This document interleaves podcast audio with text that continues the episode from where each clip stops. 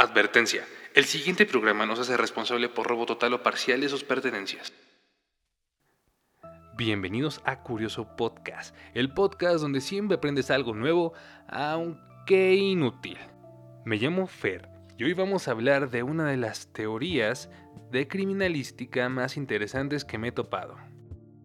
¿No les ha pasado que mientras caminan en una calle con un nivel socioeconómico un poco más alto de lo normal, se sienten más seguros?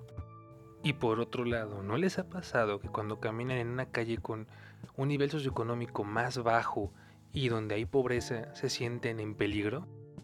Bueno, un profesor de Stanford llamado Philip Zimbardo decidió hacer un experimento al respecto.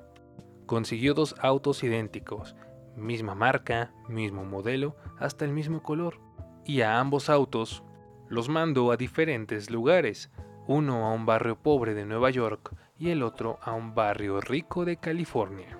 No pasaron más que unas cuantas horas cuando el carro que se encontraba en Bronx, Nueva York, terminó desmantelado, totalmente desarmado. Se llevaron los rines, las llantas, el estéreo, las bocinas. Por Dios, se llevaron el motor. Y todo lo que no se pudieron llevar lo rayaron, quemaron y vandalizaron. Por otro lado, el auto que se encontraba en Palo Alto, California, se encontraba intacto. Un poco sucio, sí, porque estaba abandonado, pero intacto. Sin embargo, ahí no terminó el experimento. El auto que se encontraba en Palo Alto, California, fue dejado ahí en las mismas condiciones, a excepción de que le rompieron una ventana. En pocos días el auto que se encontraba en la zona rica de California se encontró en las mismas condiciones que el de Nueva York. y ustedes estarán preguntando, ¿por qué pasa esto? ¿Por qué un vidrio roto puede ser el catalizador de un crimen? Y ahí nace la teoría del vidrio roto. Estos investigadores se dieron cuenta de que tal vez, solo tal vez, no es catalizado por la pobreza en sí, un vidrio roto en un lugar, como una casa o un carro, refleja desinterés, deterioro, incluso abandono. Cambiando un poco el ejemplo, si en un parque se empieza a descuidar y nadie toma acciones para mejorarlo, pintarlo o arreglarlo, el parque poco a poco va a ser abandonado y posteriormente va a ser ocupado por delincuentes. Y esto se traslada a otras cosas. Por ejemplo, en una casa en la cual tienen malos hábitos alimenticios o incluso la casa está descuidada o tienen malos hábitos de limpieza, esto eventualmente pasará a cómo se tratan entre ellos, empezarán a insultarse, incluso habrá violencia física. Y eventualmente esto pasará a la sociedad.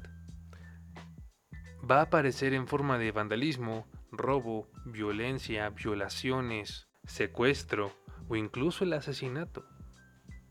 Qué fuerte, ¿no? Miren, yo no sé cómo eliminar el crimen ni la violencia en el mundo.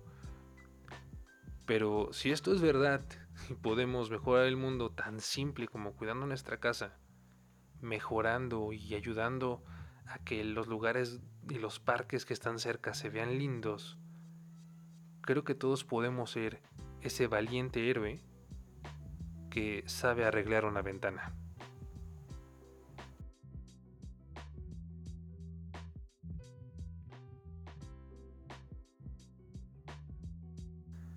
Y bueno chicos, hasta aquí el capítulo de Curioso Podcast.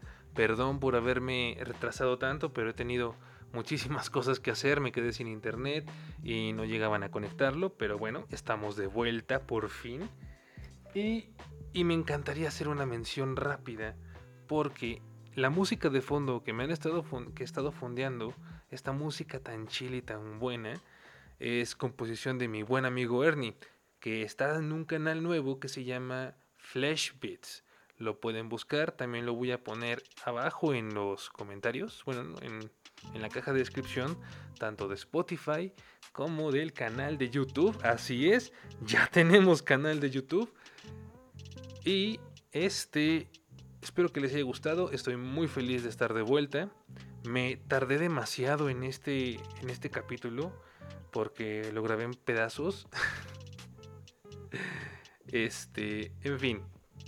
Muchas gracias por escucharme una vez más y nos vemos el próximo jueves. Chao.